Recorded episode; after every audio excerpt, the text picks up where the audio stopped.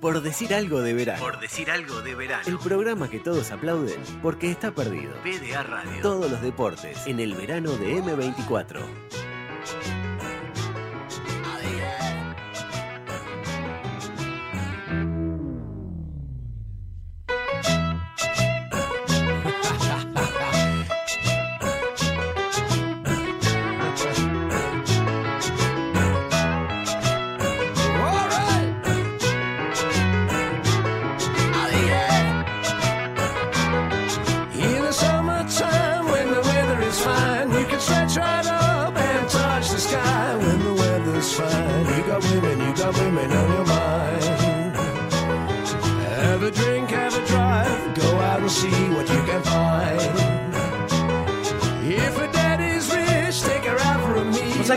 Noche de ayer me suena a una de esas noches decisivas. ¿Por? No sé, siento que silenciosamente sucedieron cosas, cosas mágicas que suceden a la sombra de un miércoles que en realidad pareció un miércoles más, pero. No sé, lo tiro. No pasó mucha cosa, ¿eh? No, ya sé, pero siento que entre la lluvia y el fresco de febrero, no sé, como que quedaron ocultas algunas cuestiones. Pero el partido fue 0 a 0 como, como los de siempre, como los clásicos más tradicionales. No sé, no sé, porque fue un 0 a 0, pero los dos tuvieron varias chances, por ejemplo. Como que el 0 a 0 oculta un partido un poco más interesante. Está bien, es cierto que tuvieron bastante trabajo los arqueros. ¿Qué más? Y bueno, nadie se dio cuenta mucho, pero ayer Racing se convirtió en un asad. ¿Eh? Sí, ¿no viste en el Estadio Centenario, ahí en la Tribuna América? Una asamblea apretadísima y ahora el Racing Club de Montevideo, o más precisamente su fútbol, tiene dueño. No, no me va mucho lo del asad, como que no me cabe. Ah, no te cabe Nagui, querrás decir, que ahora es el dueño nuevo. El de River. El de River y ahora el de Racing. Qué noche la de ayer entonces, ¿viste? ¿eh? Un clásico que fue sí. más que un 0 a 0. Sí. Un club que se vuelve una empresa. ¿Qué más? Nada más. ¿Cómo que nada más? Nada más. ¿Qué querés que te diga? Nada más. Pero me hiciste toda esta mímica de que había algo oculto, Sí, importante pero- entre sí. la lluvia, las nubes y la noche. Sí. Pero no. Me, yo qué sé, me conformo con poco. Como Nacional y Peñarol. decís Bueno, sí, como nosotros también, que empezamos, por ejemplo, la edición 741 de Por Decir Algo, sin más pretensiones que escaparle al descenso. Ah, por favor. Vacaciones y por decir algo. ¿Qué más se precisa? Salario vacacional lunes a viernes a las 13.30 PDA Radio. PDA Radio. Todos los deportes en el verano de M24.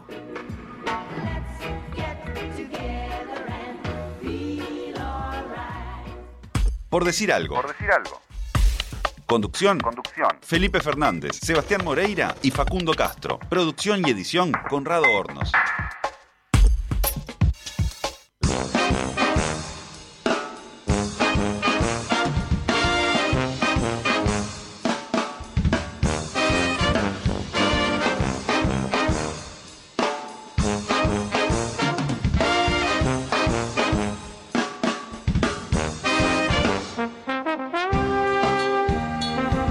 Pensando, Facu, en cómo es el descenso que queremos evitar del programa de radio.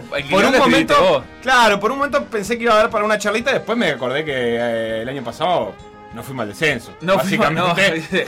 no, más que al Nos descenso. fuimos más que al des- fuimos- nos desafiliaron. nos desafiliaron. Así que Sí, la sí. charlita va a ser bastante corta. Pe- Pegá es un programa que ya conoce el descenso. Sí, eh, Pega es un proyecto que ya conoce el descenso en todas sus formas. E incluso hemos coqueteado con eso, hemos hasta bromeado con eso. En un momento, una publicación gráfica que teníamos se llamaba La Fatídica. Claro. Porque era la publicación que, eh, como generaba suscriptores, nos permitía a nosotros pelearla ahí en el descenso ese, que era irse a la B de no tener un mango, ¿no? Claro. Y bueno, entonces la fatídica le, le peleaba ahí al descenso y después se fue al descenso. Como, como todo, ¿verdad? Sin embargo, para defender un poco a- al proyecto PA, como que apostó al proyecto, tipo Torque, ¿viste? No echó al técnico, eh, no, no hizo, dijo, no, hay que refundar todo. No, se respaldó a los que estaban trabajando, se entendió Sí. que, que no, que, que el equipo había tenido un buen desempeño y que otras cosas lo habían perjudicado y se volvió con más laburo. La única forma que Sí. conozco de salir de esto es laburando, Sí. dijo. Yo, creo que no hubo que echar a nadie porque la gente se fue sola eh, como, como que era al revés la cosa. En vez de querer echar gente, la gente ya se quería ir de, de- de este barco. Nachito, no, por ejemplo. No aguanto más. No, y antes ya otro Nachito también. es como. Hay empleados públicos, empleados de la banca. En este, en este proyecto hay gente que dio el salto de calidad y Sí. bueno. Y hay otra que volvió también, ¿verdad? No nos pagan eh, los derechos de formación por gente como. eh, no sé, Leandro La Cuesta, por ejemplo, que se Debería. convirtió en un empresario exitoso del mundo del carnaval. Deberían. Deberían. Los chistes que hace ahí los aprendió en por decir algo. Debería. La verdad es que deberían. Deberían. Pero bueno, está. Lo importante es que esto vive y lucha y tenemos buen vínculo con todos. No, no nos hemos peleado a muerte con nadie, me parece. No, no matamos a nadie. O sea, está todo bien. No, no. Un Está- saludo Estamos tranquilos. para. ¿Para Nada? Nada, no importa, no importa. No importa, no importa. No importa, no vamos a hablar de otros portales. Dale. Eh, Perfecto. eh, ni siquiera de Raúl. Vamos a meternos con lo que pasó ayer. Raúl, portal. Pero quiero que se quede como que es Raúl nuestro contador. No, Raúl escuchando es un fenómeno. Y que no tenemos nada para decirle Estás por loco. ahora. Estás loco. Aunque, Por ahora, por ahora. por ahora, por ahora. Esperemos Vamos- que los papeles entren todos eh, en la ventanilla única como tienen que entrar. Sí, sí, sí. No le vamos a tolerar más demoras. Eh, ayer hubo fútbol Facu de mañana, Liverpool y Rentistas, pero de eso ya hablábamos, empataron 2 a 2. Después el empate 0 a 0 de Peñarol y Nacional. Más tarde y bajo un diluvio con tintes de Universal, Wanderers empató 2 a 2 con Boston River. Y hoy de mañana, Danubio ganó 4 a 0 a River. Eh, los hinchas de Danubio ¿Qué- no qué sabían si era porque se habían Danubio. levantado recién o qué, pero Danubio hizo 4 goles. ¿Se puede decir que Danubio lo madrugó a River? Exactamente, eso es lo que tituló Referís. ¿En serio? Eh, bueno, lo madrugó, dos puntos. Danubio sorprendió a River Plate y lo goleó en el Saroldi. Listo. Lo tengo acá abierto. Tan como creativo siempre. no soy al final. Eh, con este resultado, con estos resultados, Nacional sigue encabezando la tabla anual con 49 puntos, pero ahora Torque, que sigue siendo su escolta, tiene 42 y un partido menos, que será el que juegue hoy eh, con Defensor, así que puede quedar a 4 puntos nomás de Nacional Anual si gana. Peñarol se mantiene a 8 con 41 y después el Club de los 39 que perdió un miembro en realidad, porque Rentistas, Wanderers y Liverpool como empataron tienen los 3.39, pero Cerro Largo que perdió se quedó con 38, 34 son los de Deportivo Maldonado, el descenso tiene partidos pendientes todavía, Cerro con 56, Danubio 67, se puso a 9 de Boston River que tiene 76, igual que Defensor que tiene un partido menos, 79 tiene Plaza que también tiene un partido menos y 81 tiene Fénix, Deportivo Maldonado aparece un par de. un punto. una. casi un punto por arriba de. De Fénix, eh, que divide distinto Deportivo Maldonado, así que siempre hay que tenerle un ojo porque cuando empieza a perder se empieza a venir a pique. Pero si te parece, Facu, antes de meternos en el clásico, vamos a escuchar cómo vieron ese partido, ese 0 a 0 de Peñarol y Nacional en el campeón del siglo, los hinchas. Peñarol, Nacional. Buenas tardes, amigos de Por Decir Fútbol. Buenas es, bueno, generoso, ¿no? Eh, estamos en un día gris, inhóspito, miércoles de tarde, clásico en el campeón del siglo, la casa del Club del Pueblo, amarillo y negro, todo el panorama. Juega Peñarol, recibe al líder del anual. Ponemos en cancha, si se quiere, lo mejor que tenemos para presentar mis dudas con Urreta Vizcaya y el mediocampo con Trindade, pero bueno, eh, veremos qué pueden ofrecer en ofensiva Terán, el Cuervo Torres, Pelusa Britos y vamos a ver qué pasa. Ellos son fuertes en el mediocampo con Martínez Neves y Carballo y bueno, como siempre, Vergesio, Pablo García es un jugador interesante. Vamos a ver qué pasa. Necesitamos ganar, obviamente, Peñarol mira la tabla de abajo, así que vamos arriba del carbón. Partido impreciso, con mucho nerviosismo y poca seguridad están pasando la pelota los dos equipos. Parece un partido de pretemporada. En contraposición a eso se han generado varias jugadas de gol o de peligro o de riesgo sobre los dos arcos y por suerte tenemos a San Rochet que para todo lo que le llega y lamentablemente tenemos a Ocampo que es incapaz de hacer un gol y definir bien una pelota. 0-0 en este primer tiempo en el clásico del fútbol uruguayo. Final del primer tiempo en el campeón del siglo y bueno, un partido relativamente entretenido con deficiencias de ambos lados, fundamentalmente en la definición. Campo tuvo un par de chances, Terán tuvo una clarísima para Peñarol, erramos, si se quiere, un par de goles cada uno y está bien, el empate está bien, no hay mucho, pa- mucho más para decir, tremendo nervio, pero bueno, vamos arriba. Termina 0 a 0 el partido, deslucido. El segundo tiempo fue espantoso, realmente espantoso. Una expulsión de cebolla que no existió, pero ni ahí, ni, ni cuando estuvimos 10 minutos con un jugador más quisimos ganar el partido. Nacional termina eh, este año con tres clásicos en los cuales no ganamos ninguno y lo, lo peor es que sí, está todo bien, estamos primeros en el anual, mantenemos la distancia, todo lo que vos quieras. Cuatro partidos, metimos tres goles. De esta forma no, no, no vamos a lograr absolutamente nada. Realmente es muy preocupante lo de Nacional. Partido espantoso. 0 a 0 el clásico, deslucido segundo tiempo. Tuvo un par de chances Peñarol, un par de atajadas de Rochet, también tuvo una García que sacó Dawson. Creo que justo el empate, lo que no es justa es la expulsión de Rodríguez. Pero bueno, ya sabemos que el sistema que favorece a Peñarol funciona así. El clausura nos queda un poquito más lejos que antes de empezar el partido. Lo peor de este encuentro es la salida, el desgarro, la lesión de Terán, que bueno, era nuestra mayor carta ofensiva y se va a perder medio campeonato. Vamos a ver qué pasa. Vamos arriba al carbón. Un abrazo.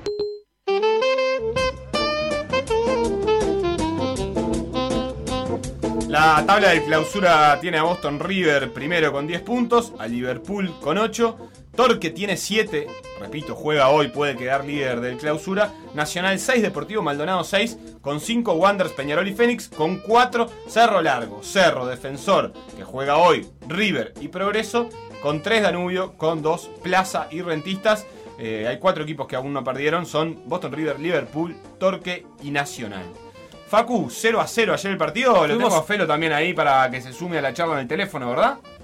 Acá estoy presente, no voy a decir qué está haciendo Isabela hoy. Feli, ¿tú también te sentiste engañado por el clásico? Yo me sentí un poquito engañado por el clásico. Tuvo como unos primeros ahí 20 minutos, te diría que hasta un poquito interesantes. Y después no es que perdió emoción, como decía Seba ahí en la presentación también, los, los arqueros tuvieron intervenciones y eso, pero creo que se, se empezó a jugar mucho peor.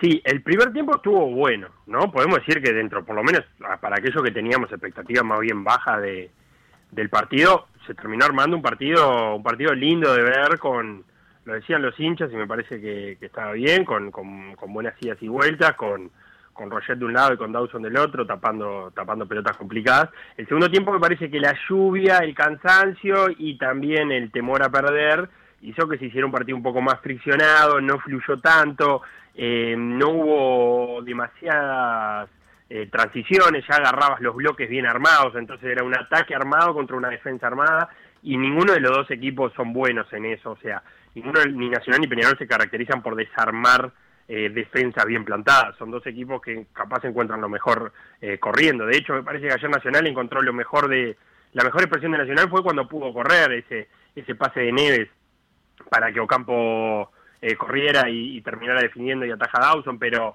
cuando Ocampo se fue a la derecha y generó alguna cosa, en el segundo tiempo tuvo una de Pablo García que tapa a Dawson, siempre y cuando Nacional pudiera correr, pero tampoco fueron muchas las veces que lo pudo hacer, entonces eh, Peñarol en ese sentido, salvo estas dos que Dawson interviene, lo tuvo relativamente controlado, y al lado de Peñarol me pareció que eh, su mayor carta ofensiva, que es eh, Facu Torres, no tuvo situaciones en las que lo pusieran uno contra uno.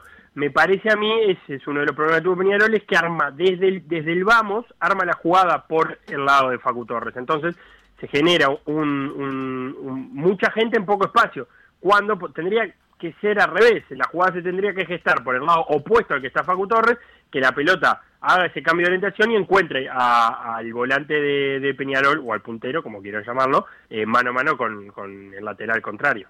Sí, eh, de todas maneras, eh, no, fue particularmente bueno el partido de Torres, igual fue participativo.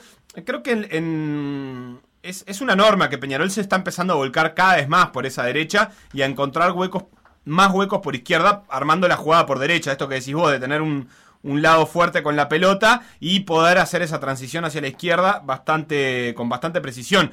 Eh, ayer capaz que incluso la cancha no le, no le favoreció para que para que Terán este, pudiera aprovechar más los huecos que quedaban. Eh, tampoco fue bueno el partido de Urreta para también ayudar a, a, que ese lado que tenía la pelota de Peñarol eh, generara más preocupación y obligara a Nacional a volcarse.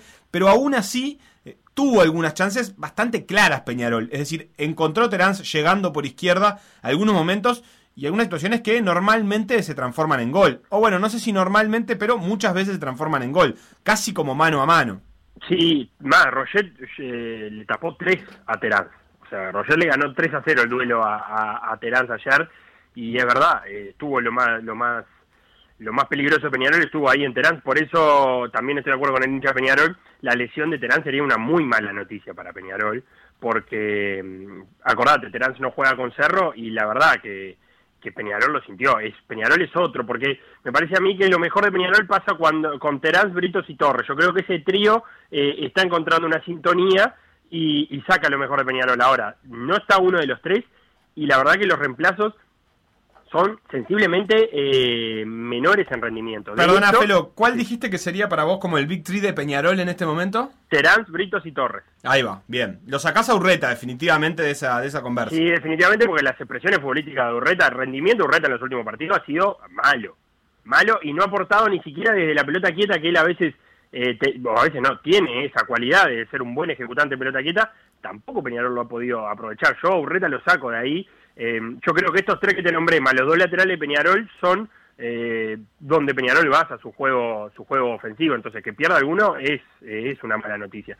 Y por otro lado, me pareció que en, un- en algún momento los equipos entendieron que si conducían los zagueros, tanto Formiliano como Cajelmacher, como Corujo y La Borda, el peligro era más bien poco. Eh, hubo alguna presión de Peñarol, hubo presión tras pérdida, yo eso lo estoy reconociendo en, en, en el Peñarol de Arriera, o sea, pierde la pelota Peñarol y hace un primer intento de recuperarla lo más cerca posible de esa pérdida, pero después eh, la presión se diluye o no está bien ejecutada. También demostraron ayer que ninguno de los zagueros lanza bien, entonces eh, por el lado de Peñarol, ¿para qué presionar a Corujo si cada vez que juegan largo es una pelota dividida que generalmente pierde Nacional? Y del lado de, Nacional lo mismo, la presión a quien, a Formiliano, si también cuando lanza Formiliano no saca buenas cosas. Entonces eso, eso hizo, me parece a mí, que los bloques fueran más bajos, los equipos se esperaran a sí mismos en, en su propia mitad de la cancha y se estancara un poco más el partido. Por el lado de Nacional, de alguna manera, eh, terminó logrando llevar el partido a un terreno eh, que le servía más, que era el de la mitad de la cancha, si se quiere. Cuando la tuvieron entre Carballo, Neves y, Emiliano Martínez, eh, fue lo mejor de Nacional. Y de alguna manera, esto que está diciendo vos de, de- que Peñarol no pudo terminar de hacer el, jugadas este, eh, en ataque, también tiene que ver eh, con que esa concentración de gente en, eh, la mitad de la cancha funcionó bien. Sí, Nacional plantó un 4-5-1 en defensa. En ataque, al- en los primeros minutos de, Giordano fue un 4-3-3, bien reconocible, pero luego a la hora de defender era un 4-5-1, eh, con, con una particularidad que, que Giordano ya lo ha hecho en, en Copa Libertadores específicamente, y es la presión la hace Vergesio y salta uno de los interiores, generalmente Gaby Neves. Para, a la hora de marcar es el que sale un poquito más adelante acompañado de Vergesio. Eh, Vergesio se encarga de, de- de los zagueros, de marcar a los zagueros, y Neves eh, salta más bien al, al volante central, que ayer el que más se retrasa generalmente en Peñarol es, es Gargano. Eh, así Es una presión en mitad de cancha, de todas esa maneras. presión en mitad de cancha estamos de acuerdo. Nunca es en tres cuartos y nunca es salir a buscar a, a, lo- a los volantes, allá- a los defensas allá lejos. A lo que También voy, porque- Felo, es que en definitiva Nacional cuando acumuló gente en esa mitad de la cancha es porque en la mitad de la cancha es donde se generan la- las situaciones de riesgo, básicamente, eh, y, y los momentos más peligrosos del partido pasan por, por, por el eje central de la cancha, por llegar al área por el eje central, evidentemente, que es donde está el arco, básicamente, y ahí era donde Nacional tenía que evitar eh, que Peñarol jugara con más comodidad, y eso lo evitó. Eh, con el agregado de que, eh, es decir, Britos no hizo permanentemente ese juego que venía haciendo de pivotear con los zagueros, Torres no pudo entrar conduciendo, eh, fue necesariamente por afuera del juego de Peñarol y en este caso no fue particularmente preciso, en parte también por eso que, logró Nacional. Sí, de acuerdo. Hay un muy buen partido de Emiliano Martínez que me parece que, que cada vez se transforma en un jugador más que interesante, un volante central que, que tiene, tiene ese control orientado del volante central que se le das en cualquier momento apretado y logra salir o logra generar una falta, o sea, te de- destranca una situación en, salida. Ese es un primer pase que tiene muy seguro Nacional. Eh, y también es un volante central que marca muy bien, como decís vos, y que ocupa mucho sector de esa mitad de la cancha. Después en Nacional el, gran problema sigue siendo cuando eh, la, la conversación entre volantes y, y- y puntas. No funciona ese circuito, funciona muy esporádicamente, lo hace por chispazos, por arranques eh, individuales que, pueda tener particularmente Ocampo, y, y no mucha cosa más, no se le ve mucha cosa más.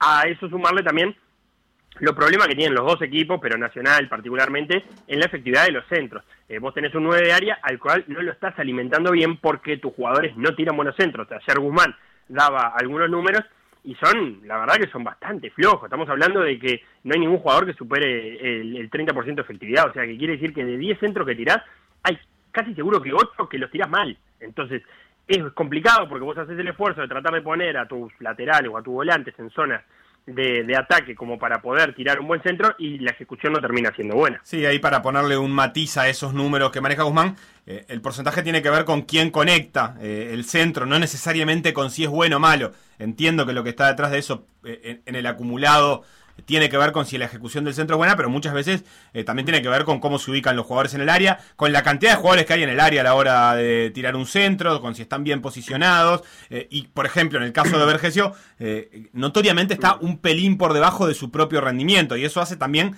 que algunos centros que quizás en otro momento tuvieran, mm, mm, contaran para los positivos, hoy no están contando. Pienso en el enganche aquel que hizo Campo entrando por derecha, que fue una muy buena jugada, y el centro que tiró que no sé si cuenta para la categoría de centro o pase, porque fue absolutamente rastrero, fuerte y adentro del área chica. Creo que pedía que alguien lo conecte. Sí, Me parece que, no ahí- está en el no ejecutor que ahí. Pablo García, que entrara en el segundo palo. Está claro, sí, sí. Puede ser también Pablo García. Es decir, eh, y, y si lográs entrar con cinco, con cinco jugadores ahí, capaz que hasta tenés más chance de conectar. Eh, había dos jugadores verdad, pero también es verdad que Vergesio es un delantero que conecta incluso centros que no corresponde que los conecte. Eh, me acuerdo un cabezazo que hubo ayer que, que tuvo cierto peligro, cabeceando muy incómodo, muy lejos, eh, una pelota que le queda atrás.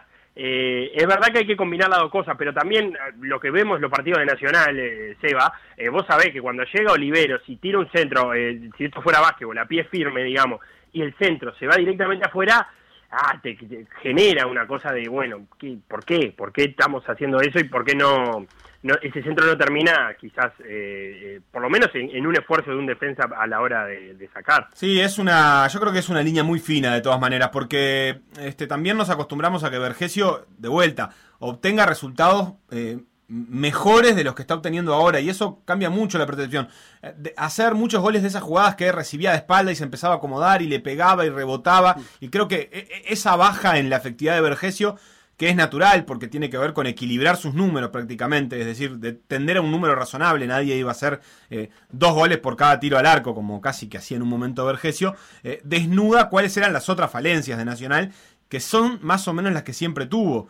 Eh, no, no es tan distinto lo que le está sucediendo a Nacional que lo, que lo que le sucedía en la, no sé, en la octava fecha, con la diferencia de que esa, en esa época Vergesio hacía un gol por partido. No, de acuerdo, y yo recuerdo que siempre nos preguntábamos qué iba a pasar con Nacional cuando Vergesio tuviera una mala tarde, eh, y es lo que está pasando en estos últimos partidos de Nacional, desde el final del intermedio hasta ahora, es que Nacional no le encuentra la vuelta, y, y, mismo lo- los dos goles que hace con Wanderers, eh, el segundo es un rebote, no es un tiro que termina descolocando al arquero, y, y el primero es una segunda jugada, digamos, una jugada un poco sucia, digamos, no es que llega el gol con claridad Nacional. Es un empate que, eh, volviendo, volviendo ya al, al resultado, a Nacional le viene bárbaro porque mantiene esa diferencia con Peñalor en la anual eh, y además eh, no pierde, siempre es mejor trabajar sin, sin perder, eh, deja si- sigue dejando los mismos problemas que, que está evidenciando de antes, ayer entró Lores, recuperó a Lores que es una de las alternativas, Eh, yo creo que Jordano va a seguir rotando eh, quién está detrás de Vergesio, Ocampo, Pablo García, Lores, eh, Villar, son los nombres que van a ir rotando hasta encontrar eh, un, a- eh, un, un funcionamiento parecido a lo que se imagina el entrenador. Felo, sin embargo, me queda la sensación, y creo que es la sensación casi que he sostenido durante todo el año, y es que Peñarol tiene más, más variantes, algo más de calidad y menos puntos en realidad en la tabla, pero Nacional ayer eh, hizo un cambio, que fue Lores por García, el segundo de vecino fue un cambio, pero fue a los 90 minutos del partido, no fue un cambio con intención de modificar este, el trámite, sino de ver si había una individualidad más fresca que pudiera aprovechar determinada situación puntual.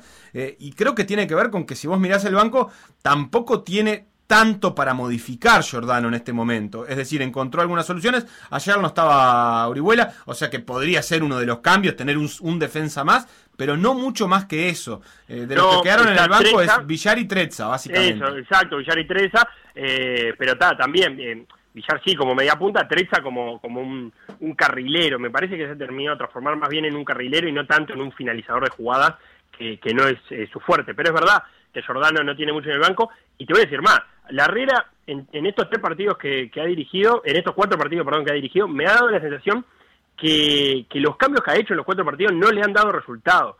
eso no sé si es porque eh, eh, la ejecución del cambio está mal, la decisión de quién entra y quién sale está mal, o porque de verdad el- hay un hay un escaloncito de nivel entre los habituales titulares y los suplentes.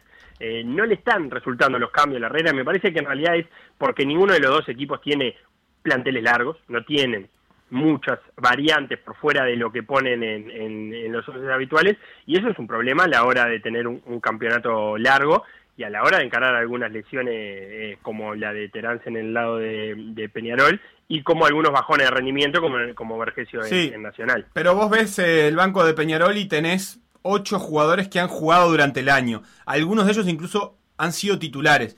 Y ves el banco de Nacional y no están esos nombres. Eh, sacando a Lores y a Vecino que entraron ayer un rato, Rafa García que nada, no estuvo en Nacional la, la mayor parte del campeonato, Trasante que ha rotado un poco más y recién en Trezza, cre- Trezza creo que puede ser de los que más participa, porque Villar también se incorporó tarde a Nacional, eh, es un jugador que ha tenido pocos minutos, es decir, Nacional está con un plantel que está un poco más disminuido.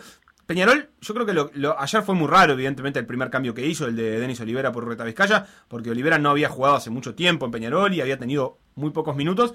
Eh, evidentemente, la Riera interpretó que valía más la pena poner un jugador eh, más retrasado. El cambio natural o el que hubiera pensado uno era el de, el de Agustín Álvarez por Urreta, que era como el cambio que se había manejado para ser Y titular. pasaron 4-4-2. Y pasaron digamos. 4 4 y ahí la verdad es que la Riera creo que interpretó, y creo que con cierta lógica, que el problema que estaba teniendo Peñarol era antes de llegar al área y que por lo tanto Agustín Álvarez quizás no se lo solucionaba.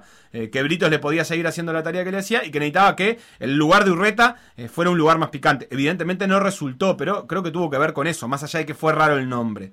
Sí, y, y porque primero fue una elección por sobre Stoyanov, que también estaba en el, en el banco, eh, pero me parece que ahí esos últimos 30 minutos, que son los que juega Denis Olivera, Peñarol mucho más jugó por el lado de Torre, que fue por la izquierda, muchísimo más. Eh, Olivera quedaba como solitario allá en la, en- en la otra punta, sin nadie que, que, que por lo menos amagara ese, ese cambio de, orientación, ni Terán, eh, ni Gargano, ni Trindade, eh, nadie que, que, vos vieras que podía llevar la pelota de izquierda a derecha en, ese caso. Y después, eh, eh, durante la transmisión, en- contaban que la Riera le pedía a Denis Olivera que fuera más participativo, pero lo que puede hacer un jugador es- también es relativo en la participación, porque si el juego constantemente se arma a 30, 40 metros donde estás vos, tampoco podés atravesar eh, toda la cancha para, para tratar de entrar en, en- en juego. Eh, bueno, un jugador más que interesante, un volante central que, que tiene, tiene ese control orientado del volante central que se le das en cualquier momento apretado y logra salir o logra generar una falta, o sea, te de- destranca una situación en, en salida. Ese es un primer pase que tiene muy seguro Nacional. Eh, y también es un volante central que marca muy bien, como decís vos, y que ocupa mucho sector de esa mitad de la cancha. Después en Nacional el, el- el gran problema sigue siendo cuando eh, la, la conversación entre volantes y, y- y puntas. No funciona ese circuito, funciona muy esporádicamente, lo hace por chispazos, por arranques eh, individuales que, que pueda tener particularmente Ocampo, y, y no mucha cosa más, no se le ve mucha cosa más.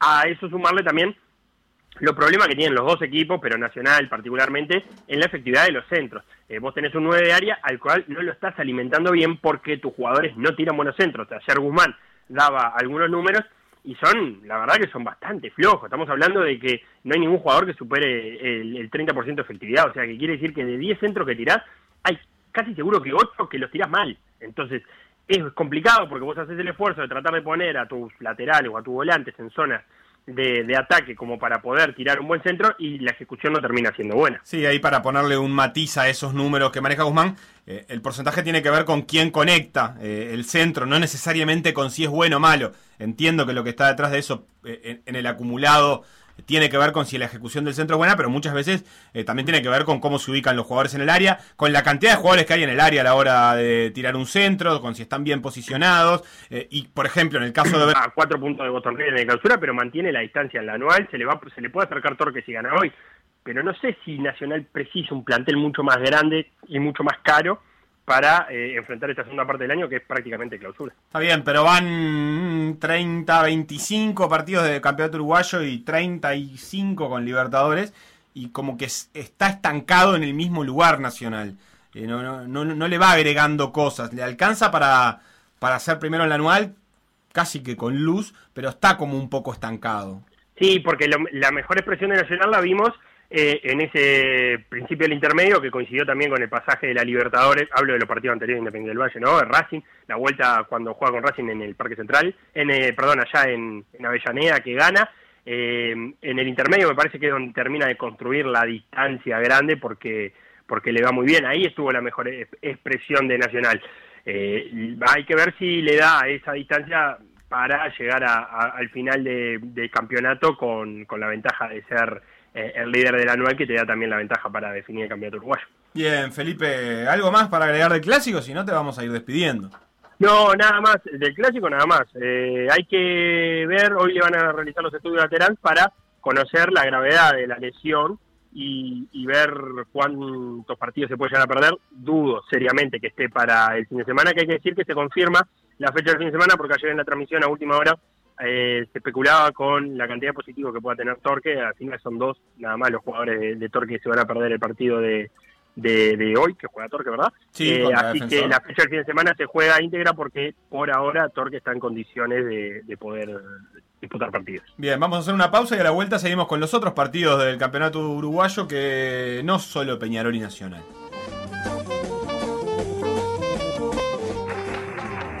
Lo que pasó en Por Decir Algo, revivirlo en pda.uy o buscar los podcasts en Mixcloud o Spotify.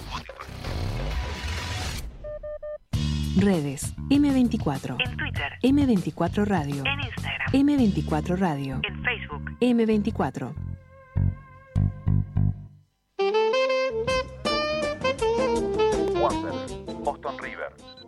Bueno, buenas noches. Hoy sí, en vivo y en directo del Parque Viera. Está por comenzar el partido. Queremos una buena noche para el Boston y vamos arriba el Boston, que hoy tenemos que seguir la racha. Vamos arriba. Después del preliminar viene el plato fuerte. Wander contra los Boston Celtics de River. La preciosa Olviera, esperemos que aguante con la lluvia. Bueno, gol del Boston, treinta y pico porque se rompió la pantalla y golazo de Rigoletto. Tuvo una para hacerlo, se la sacaron casi que en la línea y en el, y en el Owl ya la metió de vuelta. Qué bien el Rigo, vos. bien el Rigo, golazo.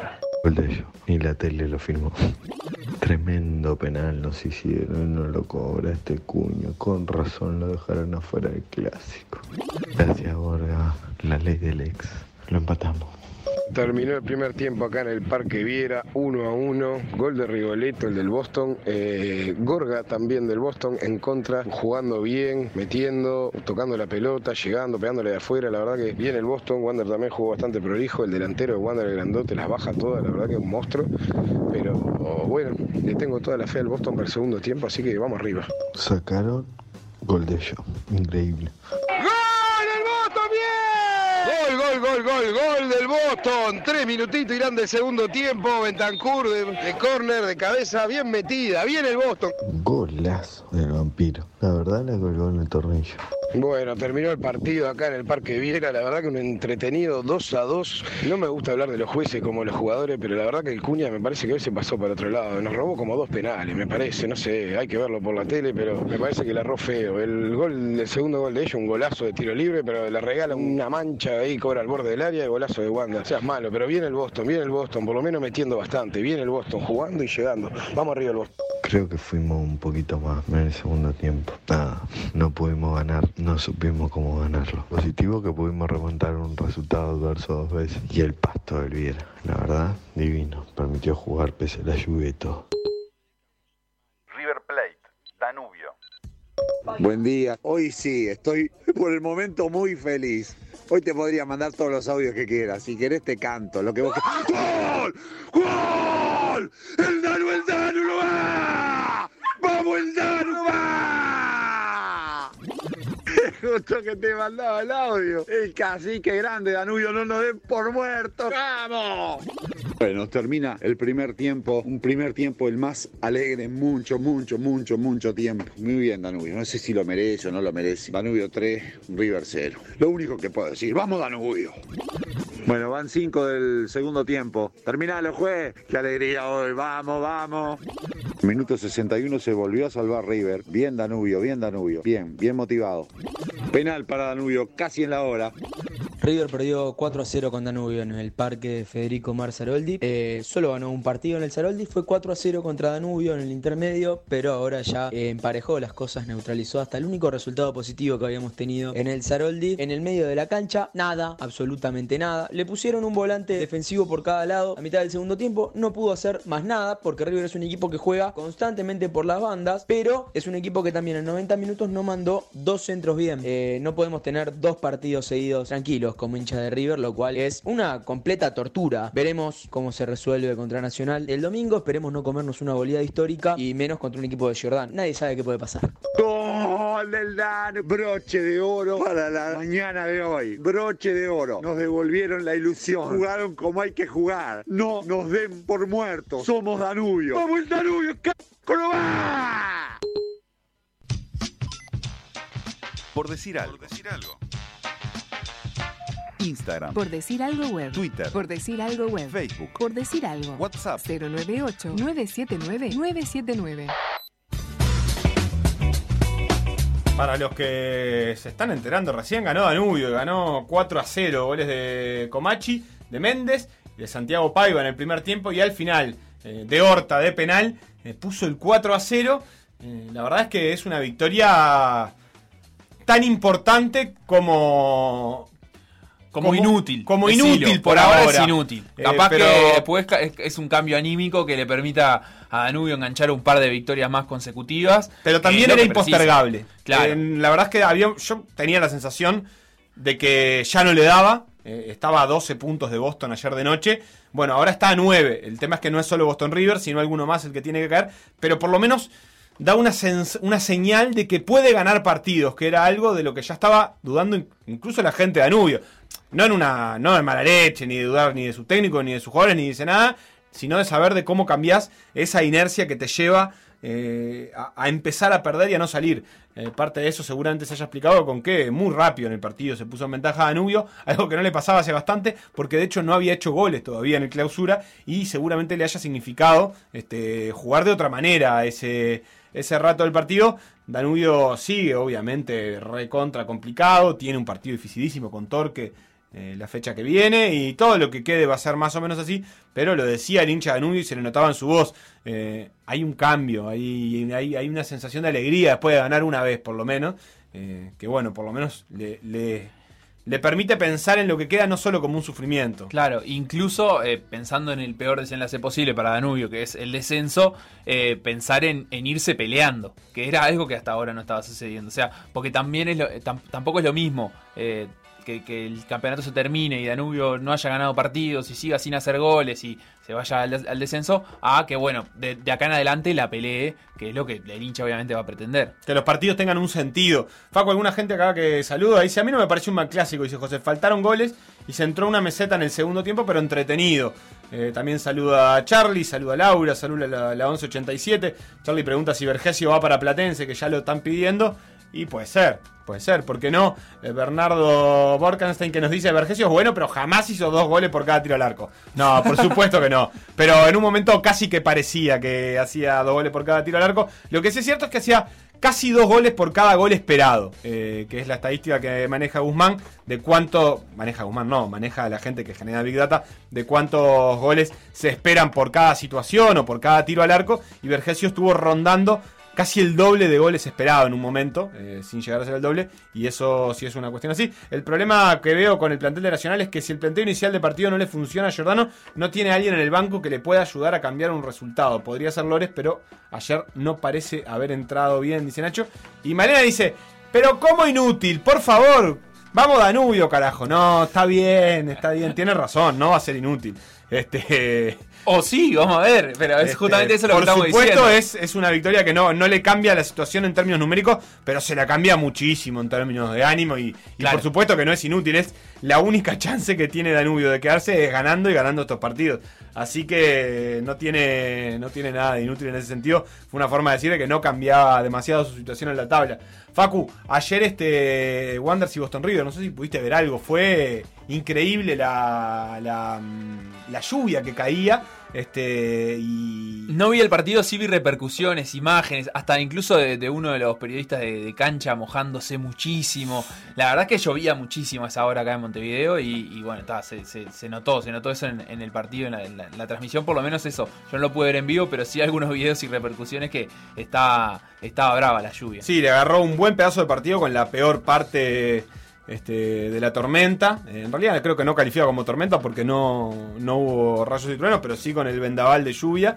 Eh, la cancha se lo bancó muy bien y el partido creo que no se desnaturalizó y se mantuvo como un partido rápido, eso sí, porque la cancha evidentemente estaba muy mojada, pero el Viera, y lo destacaba el hincha de Wanderers en sus audios, eh, sobre todo porque hay una polémica con el césped del Viera y el césped sintético, aprovechó para decir, mirá cómo está el césped del Se Viera después de cuatro días de lluvia. Sí, lo que, lo que sí eh, me, me- me gusta que empieza a pasar con estos partidos es que ya empieza a suceder que hay gente mirando los partidos que no es hincha de ningún equipo, pero que tiene un fuerte interés. Me pasó ayer con un amigo hincha de defensor eh, que estaba comentando en un grupo de WhatsApp permanentemente lo que iba pasando con el partido, porque está sufriendo. Y, y bueno, y también el resultado, lo que pasara con Boston River, para defensor, así como para Danubio, como para Deportivo Maldonado, para los equipos que están en la vuelta, era importante. Entonces, eh, es algo que en esta recta final del año no del año, sino del, del campeonato, de la temporada, va a empezar a pasar, es que más, eh, o, sea, los hinchas van a mirar más partidos eh, que los de su propio equipo incluso, y sobre todo en, este- en esta temporada especial donde se están,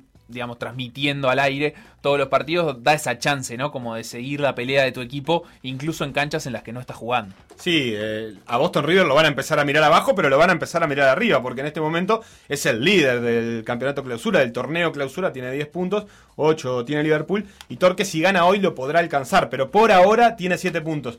Eh, para hablar de Boston River estamos ya en línea con Juan Tejera, su entrenador. Bienvenido, Juan. ¿Qué tal? Buenas tardes, ¿cómo andan? ¿Cómo andas vos? ¿Todo bien? Ya un poco más seco, me imagino. Sí, un poquito más seco, un poquito más seco. Llovió una cosita ayer. Llovió, llovió poco, sí. Llovió mucho antes del partido, después este eh, bajó y después se vino otro chaparrón más para para el segundo tiempo, pero bueno, la llevamos bien, la llevamos bien. ¿es- es- ¿Esa condición climática afecta de alguna manera al partido en una cancha como, como la de Wanderers ayer o no afectó casi nada? Sí, eh, incide mucho por- porque cambia eh, la velocidad de la pelota, se pierde un poco de precisión, no por los jugadores, sino porque el balón queda mojado y son medias plastificadas por afuera, entonces, mismo para los boleros, mm, podés dar una segunda pelota, por, el tema de que no podés agarrarla por estar, porque está mojada, pero en sí este, la cancha, la verdad, la presentación está en muy buen estado, la que he estado hasta ahora ha sido la mejor. Este, y bueno, tranquilo ahora por empezar a trabajar entre un ratito que justo estábamos planificando eh, los trabajos de, de hoy hasta, hasta el día sábado. Juan, ¿podemos pedirte eh, si se puede hacer el intento de cubrir un poquito el, el teléfono con la mano? Porque a veces se cuela un poquito el viento y, e interrumpe lo que, lo que estaba diciendo. Ahora. Ahí va, ahí está. Perfecto, muchísimas gracias. Juan, te pregunto, yendo un poco para atrás, vos asumiste a fines de noviembre, si no me equivoco. A mediados de noviembre. A mediados de noviembre, bien. ¿Cuál fue tu primer diagnóstico cuando asumiste en Boston River? ¿Qué fue lo que veías que venía pasando con el club y qué fue lo que te propusiste cambiar?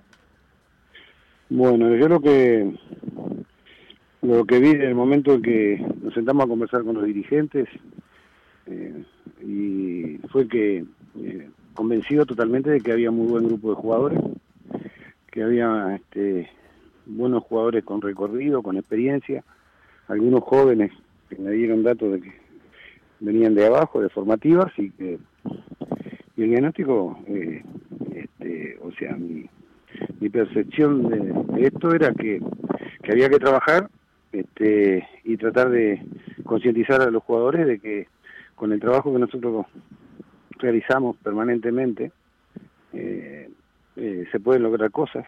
El objetivo principal es salvarse del descenso y que eh, a medida que han pasado los días de trabajo se han automatizado muchas cosas, han agarrado eh, agarraron rápido la, la idea y, y la aplican, confiados, seguros de que lo que estamos haciendo es lo correcto y para nosotros este, salir de esta situación. ¿Cuál es eh, la idea esta que le trasladaste a ellos y que por ahí la gente que no ha visto tanto a Boston River eh, no tiene eh, tan presente? ¿Cuál es la idea? ¿Cuáles son los automatismos que mencionaste que, le, que querés que tus jugadores tengan? Primero, eh, orden táctico, con mucha actitud, con mucho sacrificio, de trabajar de adelante hacia atrás en defensa del arco nuestro. Eh, y después también juego, ¿no? Que no es solo marcar y, y después no saber qué hacer con la pelota. Creo que hay un grupo muy bueno de jugadores que de media cancha hacia arriba que tienen muy buena técnica, muy buen manejo de- del balón y, eh, acoplado con el funcionamiento nuestro, con la idea y la variante que tenemos, este, yo veía que era posible y ellos se han convencido de eso, se han convencido y, bueno, creo que por ahora estamos bien, estamos sumando 11 puntos en 18, este, creo que es una un buen número para un equipo que, que estaba en la zona roja, ¿no? Aún está, pero ya con otra este, perspectiva, me parece. Mencionaste ahí en, en la defensa y dijiste de adelante para atrás. Eh, la idea es que eh, los delanteros sean los primeros en empezar a tener tareas defensivas. Sin duda, sí, sí, sí, sí. Cuando tiene el rival la pelota y la tiene atrás, lógicamente que lo primero que tienen que tratar es que la pelota no llegue fácil a los volantes y a los, medio- a los delanteros es complicar la defensa. Así que este, ya sea marcándolo arriba, esperándolo en tres cuartos o esperándolo en cancha nuestra. Eh, la idea es tratar de, de que no puedan ir más contra un equipo como Wander, como un equipo como Torque, un equipo como River, que son de equipos de, de jugar bien este no darle la comodidad, sino este si los miramos vamos contra nuestros propios intereses, ¿no? Claro, eh, digamos que hoy por hoy no es posible un, un equipo en este fútbol que no marque con sus 11 jugadores de una u otra manera, digamos. No sé, pero para mí mis equipos van a ser así, siempre, siempre fueron así. Este, y la idea es este en un fútbol donde ahora hay muchos equipos que tratan bien la pelota, sumado a los buenos pisos que hay. Eh, para un equipo que no toma esas precauciones podría ser fatal, ¿no? Bien, eh, se ha hablado mucho en este tiempo de, de lo que significa para Defensor y para Danubio, que no están habituados eh, a pelear el descenso, enfrentarse a este final de temporada mirando esa parte de la tabla. Eh, ¿Cómo opera para, para ustedes, para Boston River, que tiene ya experiencia de haber peleado descensos? Es cierto que los jugadores cambian, pero bueno, el club tiene esa experiencia. ¿Tiene algún valor agregado? ¿Tiene algún, alguna cuestión de que ya conoces a qué te enfrentás? ¿O en realidad no tiene tanto sentido esa experiencia previa? No, sin duda que debe incidir, porque creo que tanto los jugadores de Danubio como Defensor, cuando arrancó la temporada, estaban con otras expectativas, de ser protagonistas, como lo son siempre, de estar peleando eh, los primeros puestos, puestos de copa, el campeonato mismo, este, y verse encontrado en una suma de puntos por la temporada anterior, también que se suma. Eh, estarse en- estar en esta situación para muchos jugadores jóvenes debe ser este medio preocupante, porque tienen la expectativa de hacer un buen campeonato y poder irse del país, que todo todo el mundo tiene derecho y, y también aspiraciones, así que sumado este a que Boston River ya tiene un grupo de jugadores muy experientes que ya hace unos años que están en esta situación también, más allá de que pelearon copas, jugaron copas, este también hace dos o tres años que están en esta situación y creo que eso te da un, te hace una cáscara, una, tomas una personalidad, tomas el carácter y, y actitud como para encarar estas situaciones que son muy complejas, que no es difícil, que no es fácil para todos. Este, no es fácil para ninguno, nadie quiere estar en esto, pero que es muy difícil de tener la cabecita puesta y con los objetivos claros. ¿Cómo se hace o cómo se trabaja en la charla eh, el momento este de, eh, no sé si es necesario, capaz que el jugador lo hace mm, por su propia inteligencia, eh, pero hay una tabla que lo tiene a Boston River primero, que es la de clausura, y al mismo tiempo hay una tabla que es más importante si se quiere, que lo tiene en puestos de descenso. ¿Hay ahí algo que trabajar con los jugadores o naturalmente ya se sabe que Boston River tiene un primer objetivo que es el descenso y listo? Sí, es, es tal cual. Esto como miramos nosotros la tabla. Eh, si bien el año pasado, el campeonato pasado, a ver si ustedes hacen un poquito memoria, creo que Rentista arrancó en la misma situación. Eh, bueno, Rentistas eh, eh, viene de ascender en realidad el año pasado, el otro quizás. No, este, este, que ganó la apertura. Ah, en la apertura, sí, en realidad eh, empezó con bastantes empates sobre todo. No, ganó Y- tres primeros partidos y, después empató. Y después empezó a empatar, ahí va. Pero después este, también los que venían atrás no ganaban. Exacto. Que tuvo tres, cuatro fechas que no ganó y tres, cuatro fechas siguió primero. Sí. Entonces, este, Eh, creo que acá lo que hay que hacer es mirar el objetivo primario. Acá hay un orden. Hay un orden que es eh, mantener la permanencia.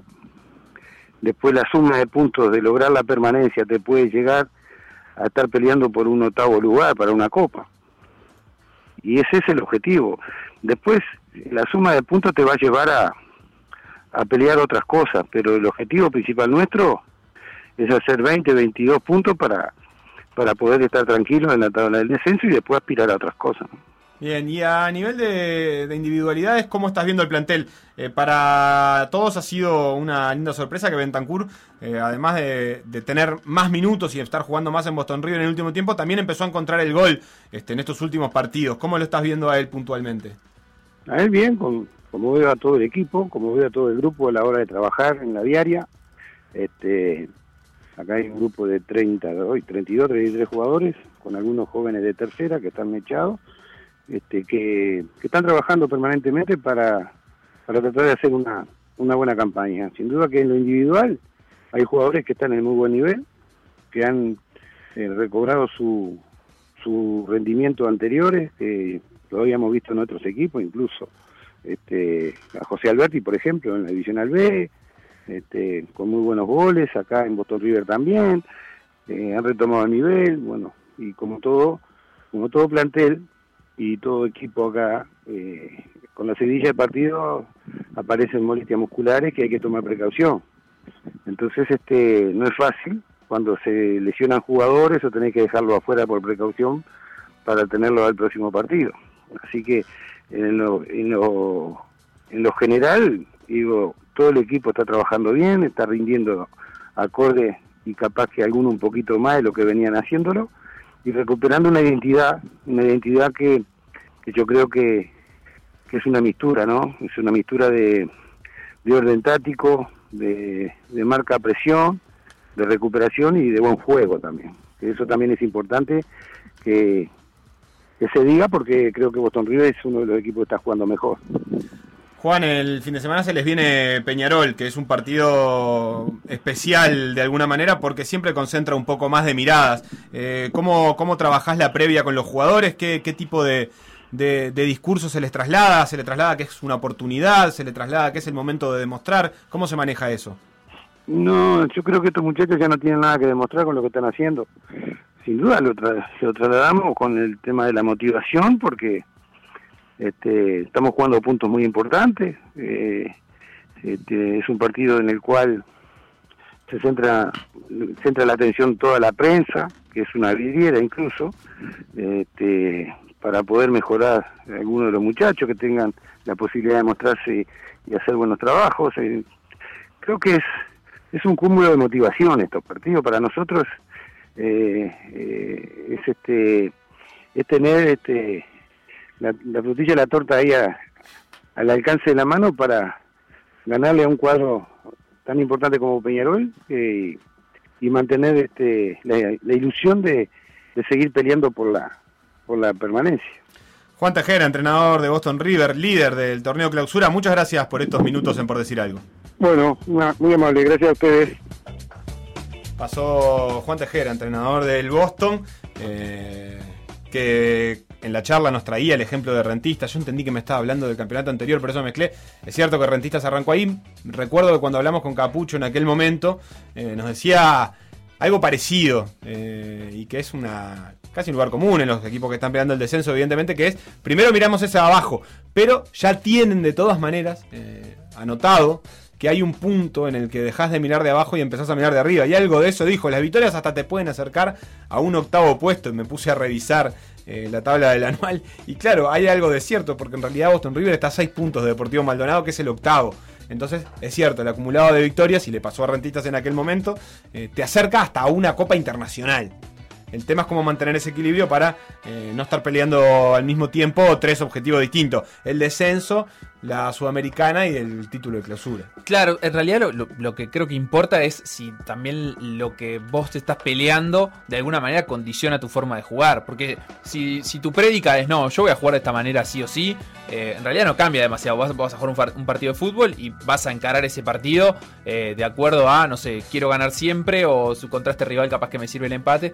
Pero cuando ya estás mirando con ciertos ojos el descenso, eh, por ejemplo, podés cambiar tu forma de jugar. Capaz que un punto te sirve más, capaz que un punto te sirve menos y, lo, que plantees tácticamente para un partido se termine modificando. Creo que es, eso es lo, principal, porque después en la cabeza de los jugadores o de los técnicos incluso es- está bien, hasta está bueno que trabajen con la ilusión de poder, no sé, pelear el torneo clausura o pelear una clasificación a copas internacionales.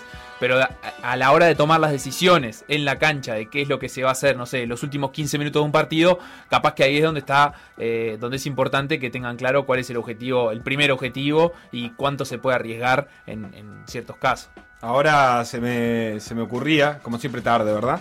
Este, si el ejemplo de rentistas sirve también de espejo para otros, si hay algo también de decirle a los jugadores, che, miren que rentistas estaba peleando el descenso hace tres meses y de repente eh, empatando y, ganando algunos partidos, terminó siendo campeón de la apertura. Eh, y si no sirve eso también de motivación a todos estos equipos que están empezando a ganar, como Boston River, como Deportivo Maldonado, como Danubio, le pasó a Defensor con Peñarol, esto de decirle, ojo que esto cambia muy rápido, empezamos a ganar y podemos ser como el rentistas de hace tres meses, eh, que dejó de mirar la tabla de descenso y empezó a mirar arriba. Así es, clarísimo, Seba, si te parece, vamos a hacer una nueva pausa y a la vuelta vamos con un poquito de noticias, te diría, de otros deportes, no tanto de fútbol. Tenemos el regreso de la Liga Femenina de Básquetbol, lo que, la situación que está viviendo el tenis a nivel ATP en sus torneos en Australia, con un par de uruguayos involucrados ahí también, y todo eso cuando vuelva por decir algo. Lo que pasó en por decir algo, revivirlo en pda.uy o buscar los podcasts en Mixcloud o Spotify. Si el 2020 te pareció malo, en el verano 2021 hay Por Decir Algo, en vivo, por M24. Por decir algo. Este es un grupo que lo compra, el grupo argentino, que también hay un inglés metido atrás, que es quien lo lleva a Europa y quien lo, incluso por momentos, porque estuve hablando con el inglés, que nos cruzamos en Viena una vez con Nick Maitum. Otra idea estúpida del equipo de por decir algo.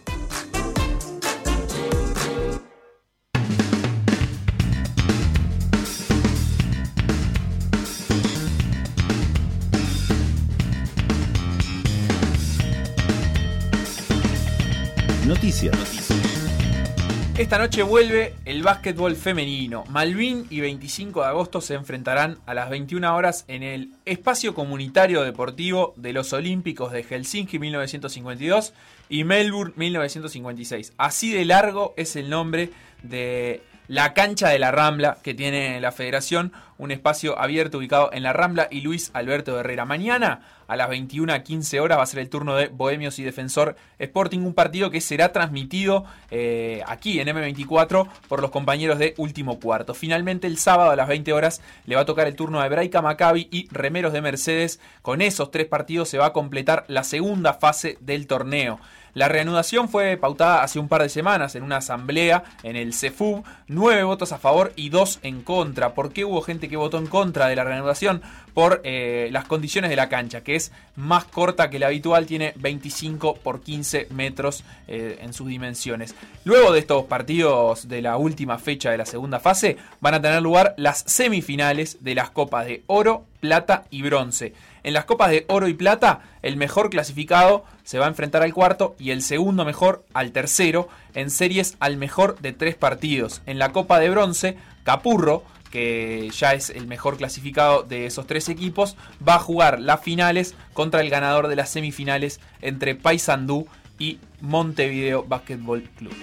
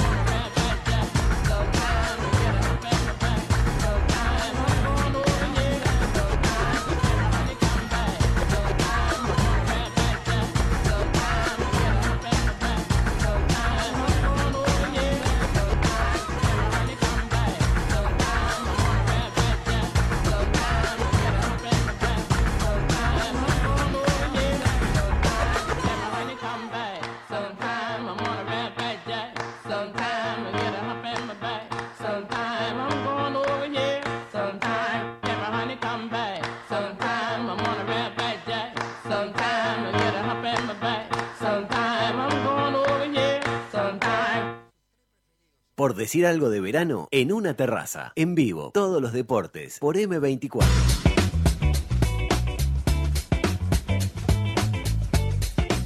¿Quién es que se hace cargo de la selección musical de hoy? ¿Se va? Ahí Levanta levanta, la levanta la, mano. mano. levanta la mano. Bien, bien, bien, bien. Se hace cargo entonces Agustina Agustina. Tubino. El apodo es Tubino. ¿Es el apodo? Sí, porque, bueno. ¿No solo el apellido? Le da, parece, duro y parejo.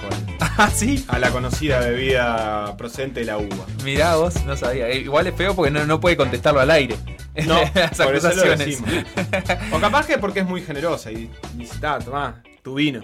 Como que te convida, eh, te le quedó por eso. ¿Quién sabe? Maravilloso. Bueno, pasemos a hablar un poquito de tenis, porque como ya habíamos comentado en días anteriores, los uruguayos han tenido un gran arranque. Estamos hablando de Ariel Bear y de Pablo Cuevas en el circuito eh, de competencias previas al Australian Open, que se están disputando todas en el Melbourne Park. Y donde Ariel Bear ya había ganado dos partidos, a una dupla australiana primero y a una dupla británica después. Y eh, Pablo Cuevas también había ganado eh, un partido en, el torneo de dobles eh, contra una dupla coreana y dos partidos en el torneo de singles con victoria sobre Pablo Andújar y Robin Haas y tenía que jugar, tiene que jugar, de hecho ese partido se jugará esta noche. A priori sobre las 10 de la noche de nuestro país contra el polaco Hubert Hurkacz. Pero todo esto se demoró, o sea, eh, hubo partidos que se tuvieron que suspender, los de la jornada del jueves, o sea, durante todo el día de hoy, que en realidad en Australia el día de hoy arrancó ayer de noche para nosotros. Eh, se suspendieron todos los partidos por un caso positivo de eh, coronavirus. Para conversar un poquito de esta situación o para ponernos un poquito al tanto de esta situación, podemos escuchar un audio que nos mandó desde Australia Ariel Bear. Bien, jugamos el primer partido en muy buen nivel. Por suerte, para después de haber tenido muchos días de entrenamiento, también tuvimos la suerte que nos tocó contra gente que creo que uno de ellos había estado 15 días en cuarentena encerrado sin poder entrenar, así que estaba con un poco menos de ritmo de lo normal, pero jugamos un gran nivel y el partido de ayer fue, fue muy cerrado, los cuatro sacando muy bien todo el partido y en el Super Tiebreak un poco de fortuna de nuestro lado con un par de errores de ellos y algunas bolas buenas nuestras. Eh, nada, bien, entrando en partido de nuevo después de haber estado un par de semanas entrenando fuerte. Está bueno, agarrando ritmo.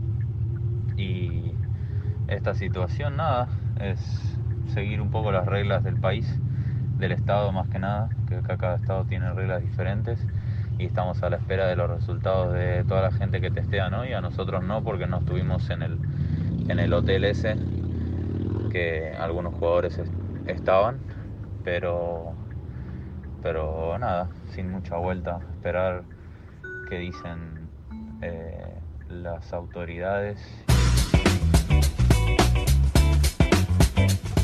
Ahí contaba Bear lo que estaba sucediendo, eh, que se habían detenido la disputa de partidos durante un día como para tranquilizar las aguas y para chequear eh, que no hubiera más casos positivos. Eh, quien había dado positivo era un funcionario de un hotel, pero justamente uno de los hoteles donde se estaban quedando cientos de tenistas y de entrenadores y per- personal de, que, que- que está participando de estos torneos, tanto de los ATP 250 previos como eh, lo harán también del Australian Open. Eh, quien sí estaba ahí en ese, en ese hotel es Pablo Cueva junto a su entrenador. Ya se testearon, ya dieron negativo, así que, o sea, est- estaban esperando el resultado en realidad hace unas horas eh, y en caso de, dar negativo, eh, Pablo Cuevas podrá jugar esta noche. Eh, ¿Cómo vienen los torneos? Son dos torneos distintos, por más que son en el mismo lugar. Eh, Cuevas está disputando el Great Ocean Road Open. En singles va a jugar, como decía, contra el tercer preclasificado, el polaco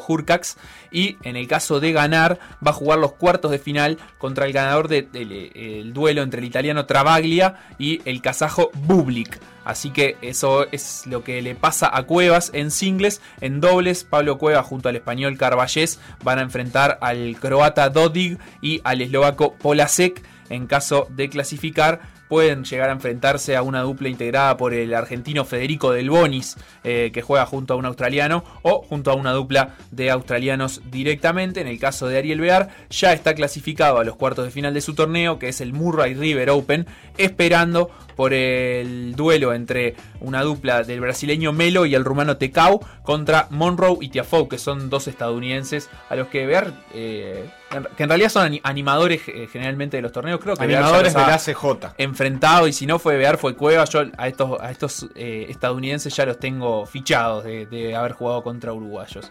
Así que esto es lo que está pasando en Australia, de seguir todo con normalidad, esta noche, en la mañana del viernes de Australia, eh, se retomarán los partidos de tenis. ¿Qué importancia, Facu, le das a la ATP Cup o a la Copa ATP que se está disputando en este momento? Que si no me equivoco es su segunda edición con el formato actual.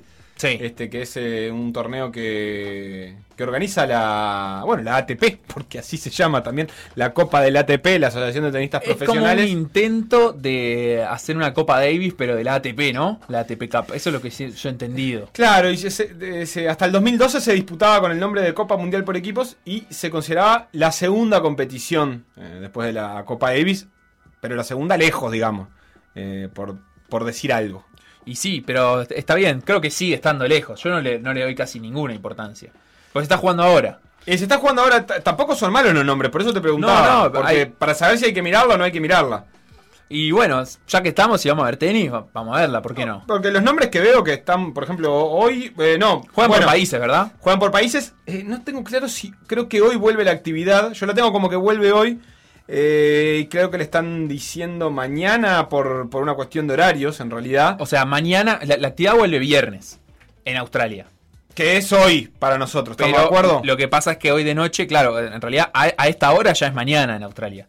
Y ya eh, de madrugada, ¿no? Entonces, cuando acá sea de noche, en Australia va a ser la mañana, que es la hora en la que se empieza a jugar al tenis. Y sí, es correcto, hoy vuelve la actividad. Y, y por lo tanto me parece interesante. Eso también es el, eh, en Australia, como ya dijiste, en Melbourne. Y hay eh, algunos nombres lindos. Capaz que para el que está con un poco de tiempo libre le puede prestar un, un pelín de atención. No está A ver, todavía- tirame, no- tirame nombres lindos. No está en la fase, no está en la fase de eh, finales, es decir, no están las semifinales y finales, están los grupos. Eh, hoy, por ejemplo, juega, o, o mañana si querés decirle, pero hoy de noche para nosotros, eh, Serbia-Alemania con Filip Krajinovic contra Struff, Straff. Sí, Jan Leonard Struff. Jan Leonard Straff, Struff y Djokovic contra Zverev, Alexander Zverev. Eh, eso es a las 8 y a las 9 y media, y a la misma hora está planificado acá, aunque habría que checarlo. eh, Grecia-España. No está Nadal, eh, ya anunció su baja para el partido de hoy por un dolor en la espalda. Eh, Carreño Busta contra Perbolarakis y Bautista Agut contra Sisipas. Bien. Eh, no sé, a mí me parece. Serbia es actual bicampeón de esta copa. Exactamente. Porque Eh, la ganó la última vez que se había disputado por allá por 2012 y la ganó el año pasado, que es cuando se volvió a disputar. Exactamente, exactamente. Mañana también hay partidos, podemos repasarlos mañana, pero este, Austria contra Francia, contra- con Nova contra Benoit Per y eh, Dominic Thiem contra Monfils y Argentina contra Japón. El Peque Schwartzman contra Nishikori y Pela contra Nishioka. Eh, yo qué sé, son lindos nombres. También está Alex de Minor, está Berretini, está Fognini, porque también está Italia, está eh, eh, Medvedev y Rublev eh, por Rusia. No sé, me parece que no le estamos dando suficiente eh, lugar en este mundo Bueno. a la ATP Cup. Este, y eso, en nuestro caso, seguramente porque... eh, Porque no ya no está Nachito entre nosotros. Porque no está Nachito en este planeta. Eh, lo vi a Nachito el otro día. Yo también. eh, Yo estaba- lo vi en la tele. Salvó un examen. Estudia español ahora, Nachito. Sí, La eh, gente nos ayer, pregunta ayer dio un examen. No, ayer no, antes de ayer. No, a ver. Sí, ayer dio un examen y salvó. Bueno, le mandamos un saludo. Que nos escriba, Nachito, para ver si está bien. Eh, la gente lo extraña, la gente que lo viene acompañando desde Mediarte y de Radio Mundo, en perspectiva y Radio Mundo, eh, quiere saber. Facu, si te parece, cambiamos un poquito y nos volvemos al fútbol. Me ¿Estás parece para bien, eso? Me parece bien. Copa Yo- del Rey. Quiero Ah, hablar. Copa no, del Rey. Vos querías empezar por ahí. Yo quería empezar por otro lado más under, pero Dale, ta, en realidad yo lado. quería empezar por el Mundial de Clubes. Dale, empezá pero por ahí. Que, que es más under en estas instancias, pero que en realidad es más importante. porque Sí. está eh, están jugando Al Duhail y Al Ahly, eh, los equipos de Qatar y Egipto respectivamente, que van a definir al otro semifinalista, pero el primer semifinalista que provenía de esta fase ya eh, fue definido. Es Tigres de México, eh, que venció 2 a 1 al Ulsan, ganando de atrás después de empezar perdiendo. Eh, Guiñac hizo dos goles, uno a los 38 minutos y el otro de penal a los 45.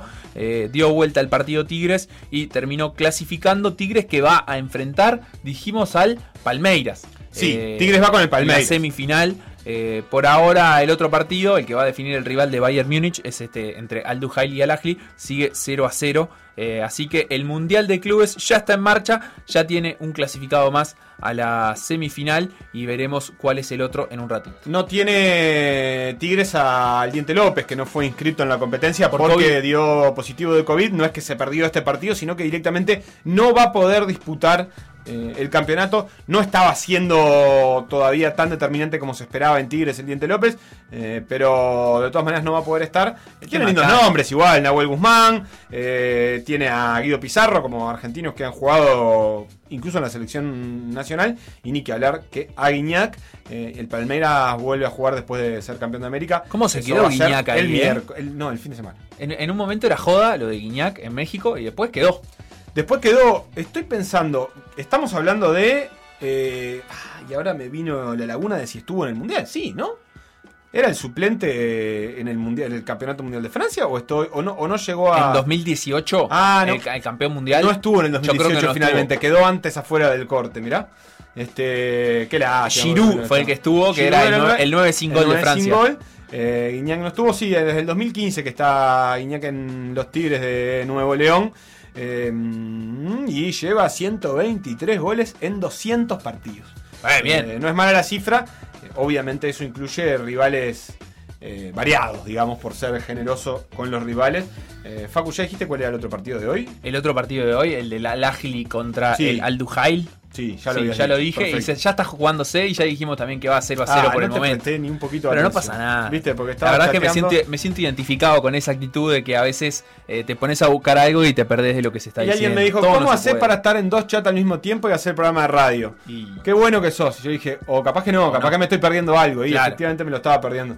Ahora sí, Facu, pará, te voy a ir eh, escalando en lo under antes de Dale. llegar a la Copa del Rey. Se terminaron las semifinales del Campeonato Africano de Naciones. Uh, que ayer estaba nervioso tuvimos con eso. casi en vivo con la victoria de Malí eh, por penales 5 a 4 a Guinea. Y en la segunda hora no hubo partido. No hubo partido. Marruecos lo pasó por arriba a Camerún. Le ganó 4 a 0. Yo sé que a ustedes no les gusta esto, no les importa el Campeonato Africano de Naciones, pero a mí me tiene sin cuidado. Eh, dos goles de Rahimi eh, una de las figuras de, de, de la, del Raja De Marruecos. de Casablanca. Recordemos un torneo que se está jugando solo, o sea, se, se disputa solamente con selecciones conformadas por eh, jugadores que juegan en el ámbito local.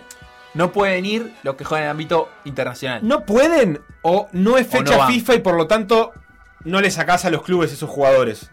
Pregunta para Felipe. Pregunta para Felipe que algún día nos responderá los mensajes y sabremos responder también esto. Y por último, Facu.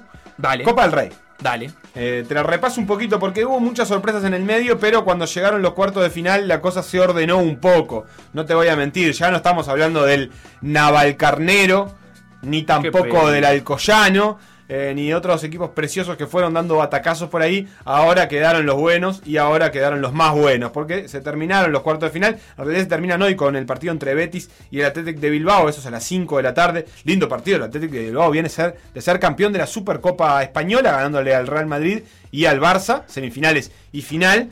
Y ahora tiene la oportunidad de volver a meterse en la, semi- en la, en la semifinal de la Copa del Rey. Recordemos que el Atlético de Bilbao todavía tiene pendiente jugar la final de la Copa del Rey, que es contra la Real Sociedad. Sería Claro. algo muy interesante que es que la Real Sociedad y el Atlético de Bilbao renunciaron a sus cupos europeos para poder disputar la Copa, la final de la Copa del Rey. En un momento se les ofreció no disputarla, que clasifiquen los dos y que, y que fueran a jugar competencia europea y dijeron no.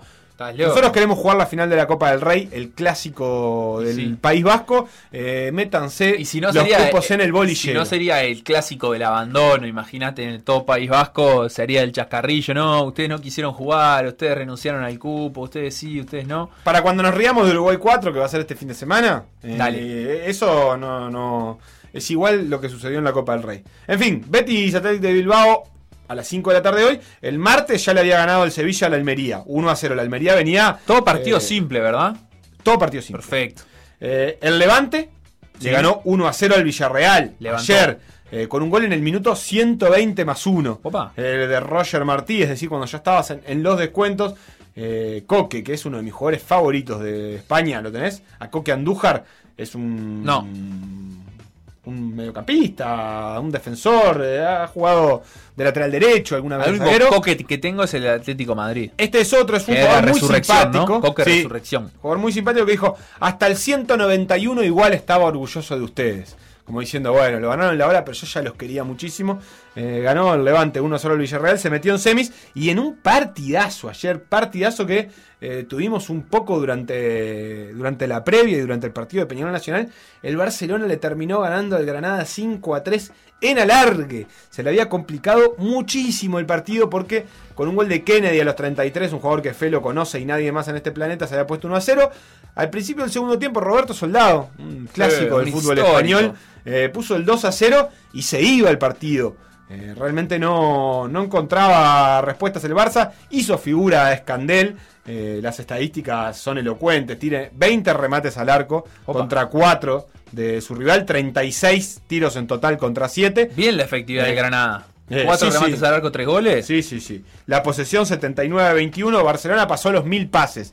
1061 pases contra los 300 de Granada. Cuando se iba, Antoine Griezmann a los 88 y Jordi Alba a los 92. Algunos ingratos le dan el primer gol en contra a Escandel porque es cierto, pegó en el palo y rebotó en el arquero. No, qué Eh, mala liga. Lo empató el Barça 2 a 2 y se lo llevó a la larga en ese rebato con una muy buena actuación de Messi y sobre todo con Griezmann, que había estado, había sido parte de algunos buenos partidos del Barcelona que no habían terminado con buenos resultados y como que había quedado opacado. Por ejemplo, la final de la Copa del Rey se decía, una vez que aparece Griezmann y el Barcelona no aparece. Ahora sí apareció eh, en el alargue.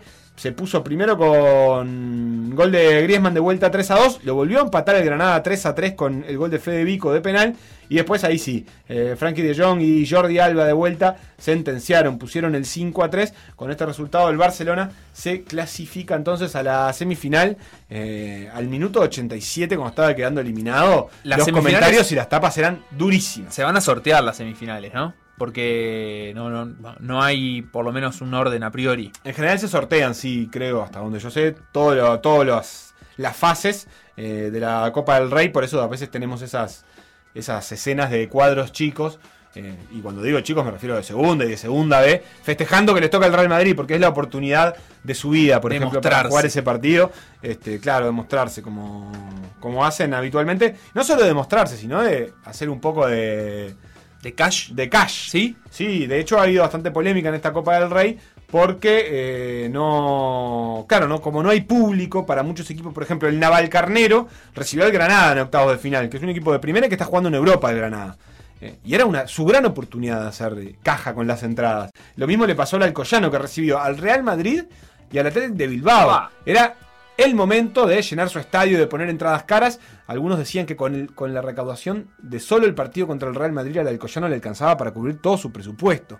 Eh, eso generó que incluso sus rivales, por ejemplo de Bilbao puntualmente, comprara entradas este, simbólicas, digamos. De onda. El Alcoyano puso a la venta entradas eh, virtuales, digamos, para que sus, a muy bajo precio, para que sus socios e hinchas pudieran comprar como apoyo. Y el Atlético de Bilbao le compró las primeras. Igual lo que escuché, las primeras 50 nada más. Medio Ah, ratón el Atlético de Bilbao.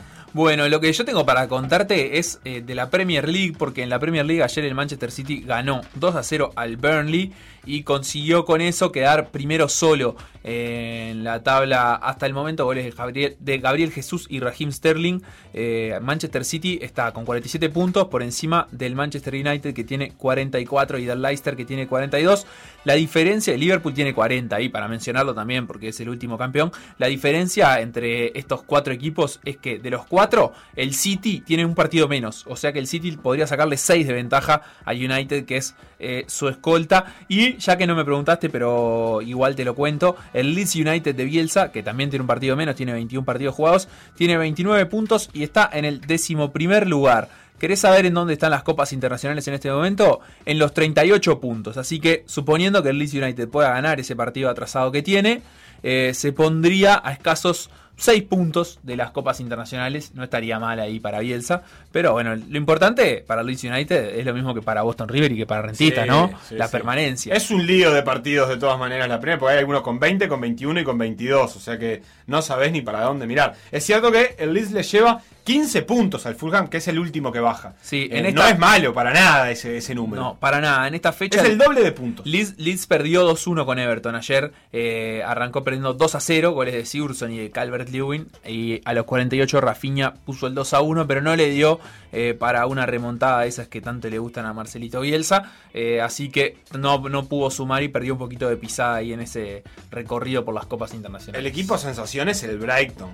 Eh, que le ganó al Liverpool 1 a 0. Mirá lo que es. la- el Brighton está. eh, vos lo tenés ahí a mano. Él está. Lo tengo.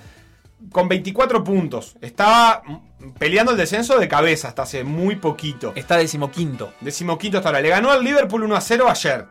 El domingo le había ganado al Tottenham. Sí. 1 a 0.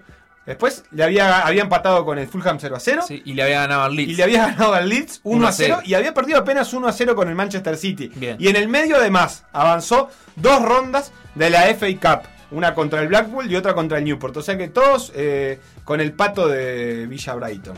Tiene un pato, ¿no? En el escudo. Eh, el Brighton en Jovalión. Y, ¿Qué es? eh, eh, En realidad Albion. no es un pato. Un Albion. No, no, no sé qué será. ¿Un Una- albatros? Un albatros, una gaviota. Para mí es como una gaviota, sí, parece, parece ser una gaviota.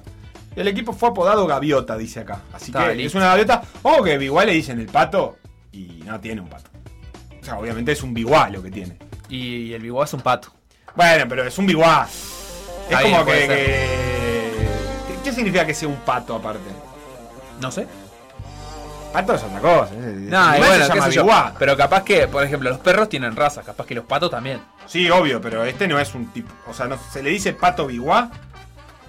No sé. Capaz que sí. La verdad es que no sé. Yo nunca lo escuché. Eh, Qué gran pregunta, ¿eh? Eh, Preguntas con las que nos vamos a despedir hasta el día de mañana. ¿Vos querés contestar esa pregunta mañana? ¿Le No. prometemos a la audiencia eso? Sí, mañana para mí puede ser un tipo de pato, eh, sin ninguna duda, pero no me convence de todas maneras la justificación. Y le vamos a dejar el aire a todo por la misma plata que empieza ya.